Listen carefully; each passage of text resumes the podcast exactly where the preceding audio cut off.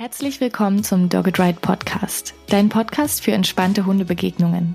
Wir wollen, dass stressige Hundebegegnungen ab jetzt für euch Geschichte sind, denn wir sind davon überzeugt, dass entspannte Spaziergänge die Voraussetzung für ein glückliches und gesundes Leben mit deinem Hund sind.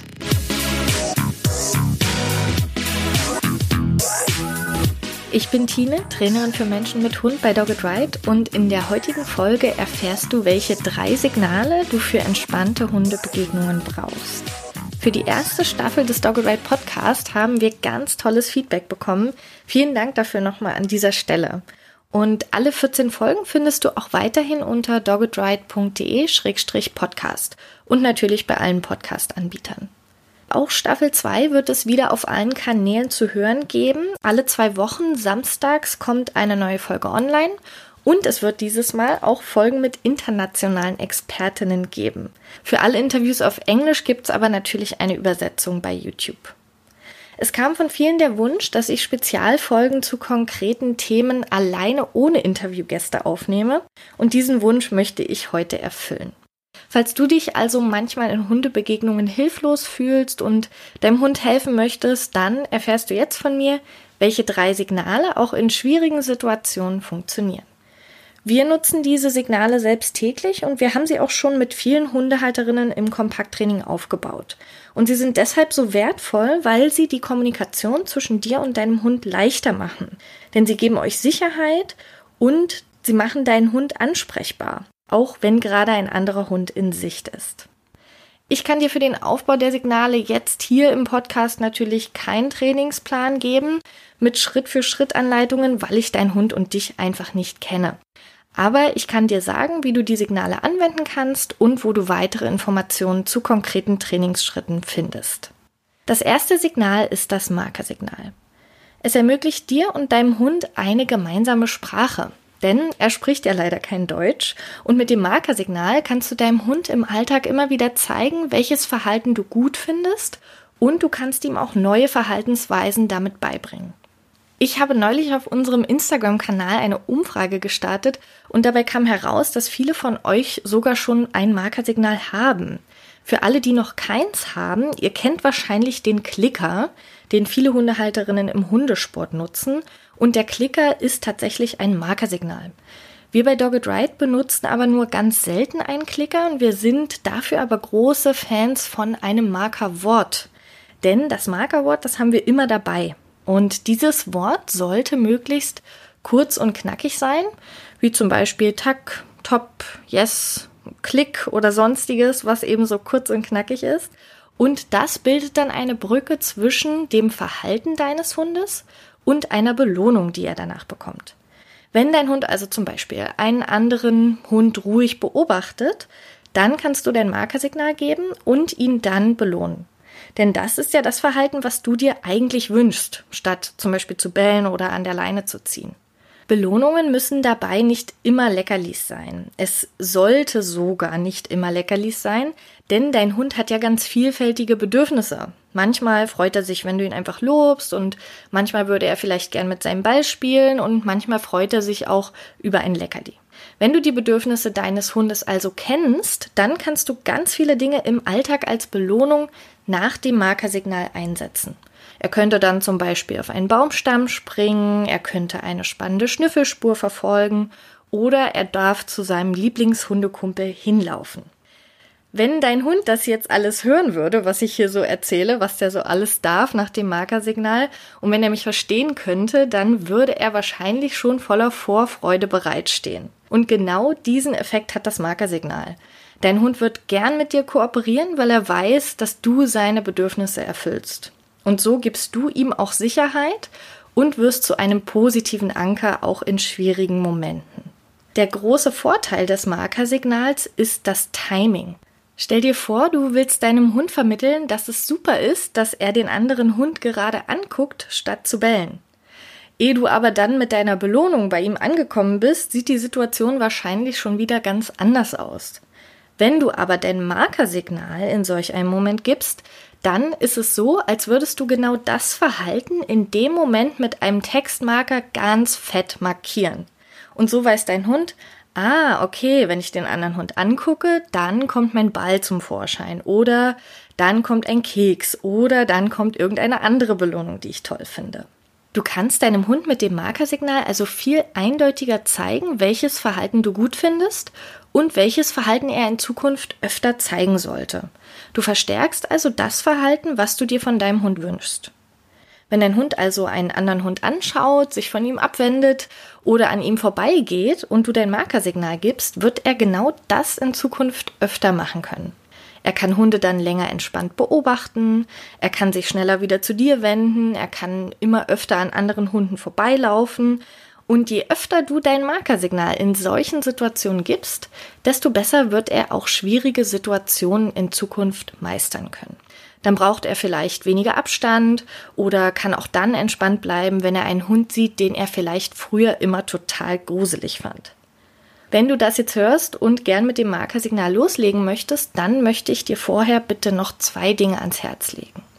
Erstens, fang nicht sofort an, das Markersignal in Hundebegegnungen einzusetzen. Es ist für dich und deinen Hund ja noch neu und ihr könnt euch erstmal langsam herantasten, indem du das Markersignal im Alltag immer dann gibst, wenn dein Hund etwas tut, was dir gefällt.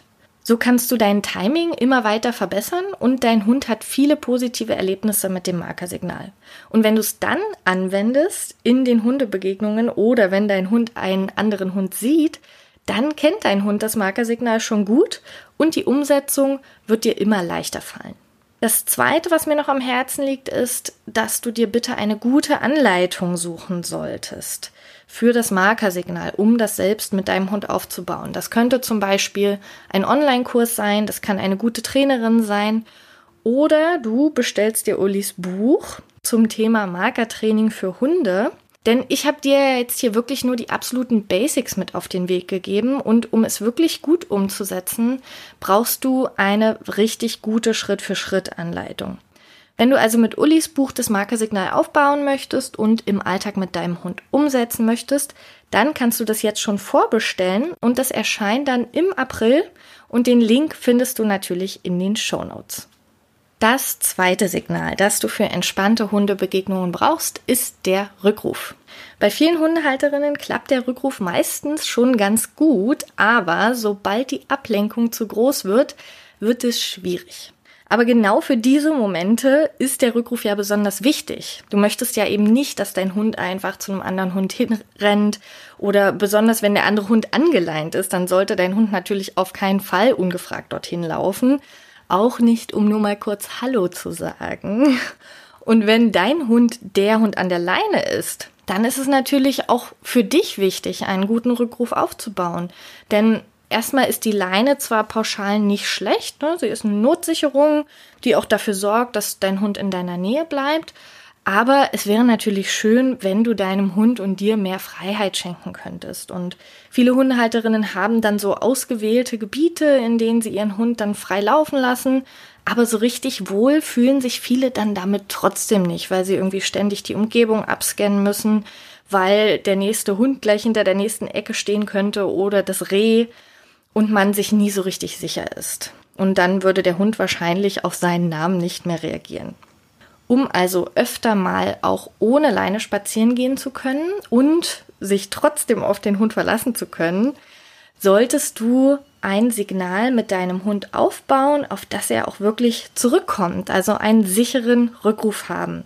Und das ist nachher dann eben das perfekte Ass im Ärmel, um auch wirklich entspannt sagen zu können, okay, ich kann jetzt mal die Leine abmachen, denn wir können uns aufeinander verlassen. Ich kann mich auf meinen Hund verlassen und ich muss auch nicht mehr so große Angst vor schwierigen Hundebegegnungen haben, weil ich die entweder von vornherein vermeiden kann, weil ich meinen Hund zurückrufen kann, oder ich rufe meinen Hund zurück und kann dann zumindest entscheiden, dürfen die Hunde sich jetzt kennenlernen, haben sie da Lust drauf, laufen wir lieber in einem Bogen vorbei oder wie gestalten wir jetzt diese Hundebegegnung. Der wichtigste Faktor beim Rückruf ist Spaß. Du kannst deinen Hund nicht dazu zwingen, dass er zu dir zurückkommt und das willst du ja wahrscheinlich auch gar nicht. Stattdessen wäre es doch aber total klasse, wenn dein Hund gern auf das Signal zu dir kommt weil er weiß, dass es ihm bei dir immer gut geht. Deshalb sollte auf den Rückruf immer etwas folgen, was dein Hund richtig klasse findet. Ullis Hund Aski zum Beispiel, der liebt sein Zergel abgöttisch. Deshalb ist das eine der Top-Belohnungen, die er immer wieder nach dem Rückruf bekommt. Er darf es suchen oder er darf damit alleine spielen. Der wirft das dann manchmal so lustig durch die Luft, das ist total süß. Oder wir zergeln gemeinsam mit ihm. Was nach dem Rückruf aber auf keinen Fall passieren sollte, sind Dinge, die dein Hund nicht mag. Dazu gehört natürlich jede Form von Schimpfen oder andere Strafen, aber auch Anleinen direkt nach dem Rückruf kann sich für deinen Hund richtig blöd anfühlen. Deshalb achte darauf, dass immer etwas Schönes folgt. Auch an der Leine könntet ihr schöne Dinge tun, wie zum Beispiel gemeinsam rennen oder eine Futtersuche oder ihr geht dem anderen Hund aus dem Weg. Denn das kann auch eine Belohnung sein, wenn dein Hund diesen Hund gruselig findet. Dann freut er sich sicherlich, wenn ihr gemeinsam ein bisschen Distanz aufbaut. Falls dein Rückruf bisher bei Hundesichtungen noch nicht klappt, möchte ich dich ermutigen, dass du noch einmal einen Schritt zurückgehst. Und zwar solltest du damit anfangen, dass du Belohnungen findest, die dein Hund wirklich mag. Und da darfst du ruhig kreativ sein.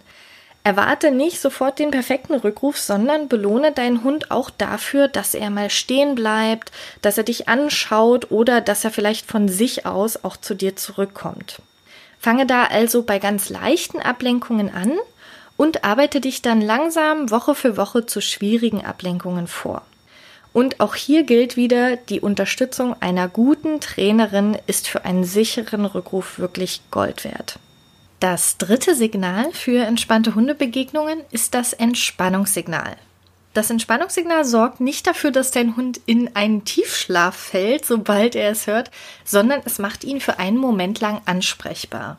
Wenn dein Hund also nicht mehr reagieren kann, weil er zum Beispiel unbedingt den anderen Hund im Auge behalten muss, kann das Entspannungssignal dafür sorgen, dass er für einen Moment ansprechbar wird und dann auf seinen Namen oder auf den Rückruf oder auf ein anderes Signal reagieren kann. Du kannst es zu Hause auf der Couch ganz nebenbei bei euren täglichen Kuscheleinheiten aufbauen. Wenn dein Hund sich gern von dir streicheln lässt, dann kannst du das Signal mit dem entspannten Streicheln verknüpfen. Du sagst erst das Signal, zum Beispiel easy, und beginnst dann zu streicheln. Klingt easy, oder? Für deinen Hund ist es auch easy, da er quasi nichts machen muss. Das Signal wird nämlich über klassische Konditionierung aufgebaut für dich kann das Entspannungssignal eine echte Herausforderung sein. Das stelle ich immer wieder im Kompakttraining fest. Wir haben nämlich auf unserem Dogged Ride Blog einen Artikel zum Entspannungssignal und viele Hundehalterinnen sagen mir dann im Kompakttraining, dass sie das Entspannungssignal schon aufgebaut haben und auch irgendwie versucht haben, damit zu arbeiten, aber dann haben sie es doch wieder gelassen. Und die Gründe dafür, muss ich sagen, kann ich sehr gut verstehen. Denn Weder beim Aufbau noch bei der Anwendung siehst du irgendeine Reaktion bei deinem Hund. Beim Aufbau soll er ja vorher schon entspannt sein und soll sich dann, wenn du das Signal sagst, einfach weiter entspannen. Und alles, was du sehen kannst, ist nur, ob dein Hund dann nach dem Entspannungssignal auf das Signal, was du ihm dann nachgibst, reagiert. Dazu musst du allerdings innerhalb von drei Sekunden das nächste Signal geben und das kann in aufregenden Situationen eine ganz schöne Herausforderung sein. Das Entspannungssignal erfordert für dich in den ersten Wochen also etwas Übung, bis du den Dreh raus hast und bis du dann wirklich dich auch wohl damit fühlst. Wenn du es dann aber erfolgreich aufgebaut hast und gut umsetzen kannst, dann ist es in Hundebegegnungen einfach ein riesiger Pluspunkt. Du kannst es dann nutzen, wenn dein Hund einen anderen Hund schon von weitem fixiert und sich gar nicht mehr abwenden kann. Oder wenn du an Hunden vorbeigehen möchtest und dein Hund aber Schwierigkeiten hat, auf deine Signale zu reagieren. Oder du kannst es auch mitten in der Hundebegegnung einsetzen, wenn dein Hund sich immer mehr anspannt und du dann lieber doch entscheidest, dass ihr weitergehen solltet. Ich freue mich immer total, wenn die Hundehalterinnen im Kompakttraining nach einer Trainingsstunde dann zu Hause zwei Wochen lang das Entspannungssignal aufbauen und dann in der nächsten Stunde es zum ersten Mal mit mir zusammen anwenden. Meistens sind sie dann am Anfang relativ unsicher und trauen sich nicht so richtig. Aber wenn der Hund dann plötzlich nach dem Entspannungssignal wieder ansprechbar ist, dann merke ich so richtig, wie der Knoten in dem Moment platzt. Denn wie gesagt, es kann natürlich eine ganz schöne Herausforderung sein, Aber wenn du die Umsetzung einmal durchgespielt hast und merkst, dass es funktioniert, am besten natürlich mit einer guten Trainerin, dann wird es dir nachher auch im Alltag ganz leicht fallen.